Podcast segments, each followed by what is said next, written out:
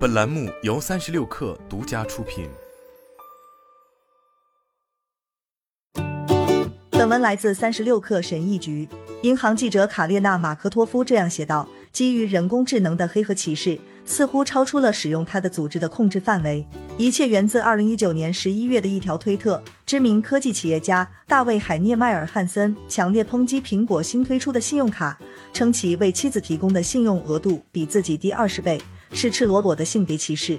这些指控以野火之势蔓延开来。汉森强调，做出上述性别歧视行为的罪魁祸首是当前被广泛用于做出贷款决策的人工智能。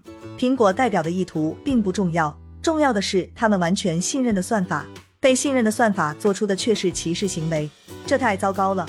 尽管苹果及其承销商高盛去年已经被美国监管机构判定违反了公平放贷规则，汉森关于人工智能歧视的上述指控再次引发了一场更为广泛的围绕公共和私营行业人工智能使用的辩论。为了提高效率，各机构正越来越多地将日常任务自动化，以削减成本。欧盟的政治家们正计划推出首个全面的全球人工智能监管模板。这项人工智能法案立法的影响不会止步于欧盟，与欧盟的通用数据保护条例一样，它将适用于为欧盟客户服务的任何机构，包括英国的银行在内。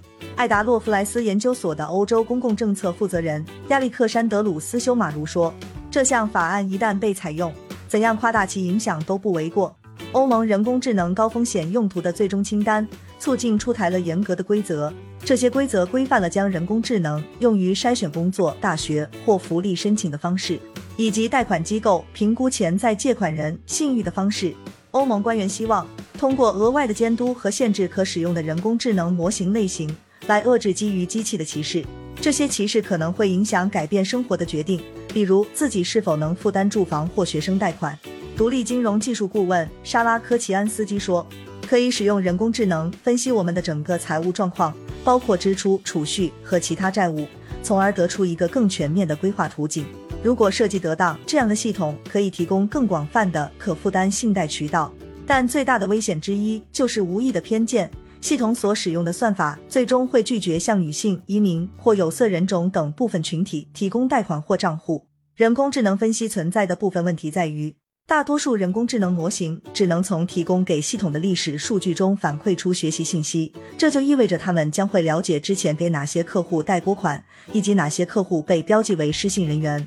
科奇安斯基说，有一种风险存在，即系统会对诚信借款人的长相产生偏见。值得注意的是，性别和种族往往在人工智能的决策过程中发挥作用。而这些决策过程是基于人工智能所训练出来的数据，所考虑的因素与个人偿还贷款的能力毫不相关。除此之外，一些模型在被设计时没有考虑所谓的受保护特性，也就意味着他们不打算考虑性别、种族、族裔或残疾的影响。但这些人工智能模型仍然可以通过分析邮政编码等其他数据特征，对客户进行区分。这些数据的来源可能是之前从未有过申请担保偿还或抵押贷款历史记录的弱势群体。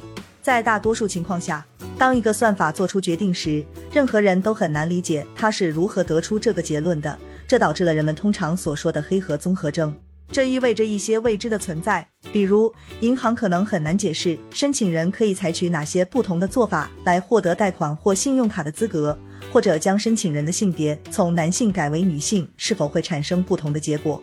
斯修马如表示，将于二零二四年底生效的人工智能法案会汇集那些成功开发出符合欧盟新规则的可信 AI 模型的科技公司。人工智能初创公司英国镜头的总部位于伦敦。其首席执行官兼联合创始人达尔科马托夫斯基相信 c o s a Lens 就是新规则的受惠公司之一。人工智能初创公司 c o s a Lens 于二零二一年一月公开成立，已经将自己的技术授权给了资产管理公司 a g a v a 和量化交易公司 Tibber 等公司。该公司表示，在欧盟规定生效之前，许多零售银行正在与自己签署协议。企业家马托夫斯基表示 c o s a Lens 提供了一种更先进的人工智能形式。通过计算和控制数据中的歧视相关性来避免潜在的偏见。他说，基于相关性的模型只能学习过去的错误，并将其重演到未来。他坚信自己开发的这种被称之为“因果人工智能”的模型，将为可能失去教育和赚钱机会的边缘化群体带来更好的未来。他说。我们真的难以知道人工智能已经造成的破坏规模有多大，因为无法真正检查这个模型。我们不知道有多少人因为混乱的算法而不能上大学，也不知道有多少人因为算法偏差而无法获得抵押贷款。我们都不知道。马托夫斯基说，防止潜在歧视的唯一方法就是输入受保护的数据特征，如残疾、性别、种族。但要保证，无论这些输入的具体值是什么样的，系统的决定都不会改变。他表示。解决这一问题，确保了人工智能模型能够反映我们当前的社会价值观，并避免延续过去任何种族主义、残疾主义或歧视女性的决策。他说，社会普遍认为，无论人们的性别、邮政编码及种族是什么，都应该得到平等的对待。因此，算法不仅要努力做到这一点，还必须保证做到这一点。尽管欧盟的新规定很可能向遏制基于机器的偏见迈出了一大步。但包括艾达洛夫莱斯研究所在内的一些专家也同时在推动消费者维护自己的权益。如果认为自己处于不利地位，有权投诉和寻求赔偿。斯修马如说，尤其是人们在某些特定情况下应用人工智能时，它已经带来了真实的重大的风险。